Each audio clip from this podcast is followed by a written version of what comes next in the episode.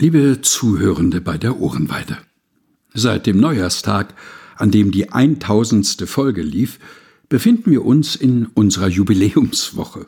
Um das zu würdigen, haben wir eine Reihe von Autorinnen und Autoren gebeten, uns einen Text zum Thema Feiern zu schreiben. Und so hören Sie diese Woche jeden Tag einen ganz neuen, exklusiven Text.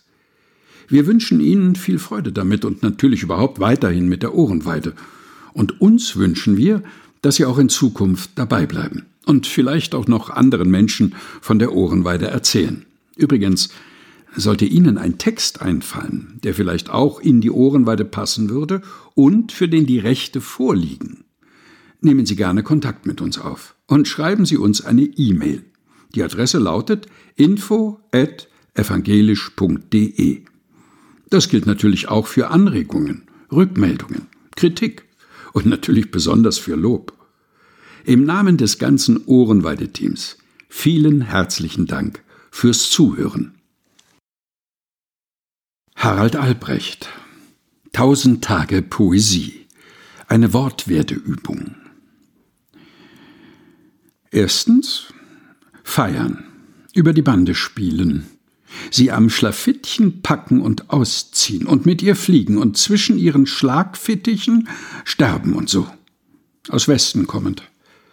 Der Übung Werdewort zu werden, Feldarbeitsopferlust, ihr wieder. Feldarbeitsochsenkehre, ihr immer noch. Feldarbeitsdingfest ersonnenes ewiglich ist es, von West, es ist die wahrgenommene Vorstellung, das sei unser Gast am grünen Tisch sein. Aus der Kippe, ins Gripp-Gerippige einer Zigarette danach gefallenes Werden und so. 2. Ward aus Zahlzaubers Zaumzeug dieses zwitscherbewölkte Gebüsch, ein Sending, heiß wie der Wurm aufs Augen zu und durch den Apfel gefressen werden werden heißt an Wurmapfel dem Haken, an der Sache am Ganzen, an gebissen haben. Ja, ja, ich tat, was ich erleben werde, und ende, wie es angefangen hat, alljährlich, der Alsecco gemalte Bund, die Kirchenfensterweide, das farbenfroh verhörte Adieu, auf das ich pfeifen werde. Wie du. Harald Albrecht Tausend Tage Poesie. Eine Wortwerdeübung. Gelesen von Helga Heinold.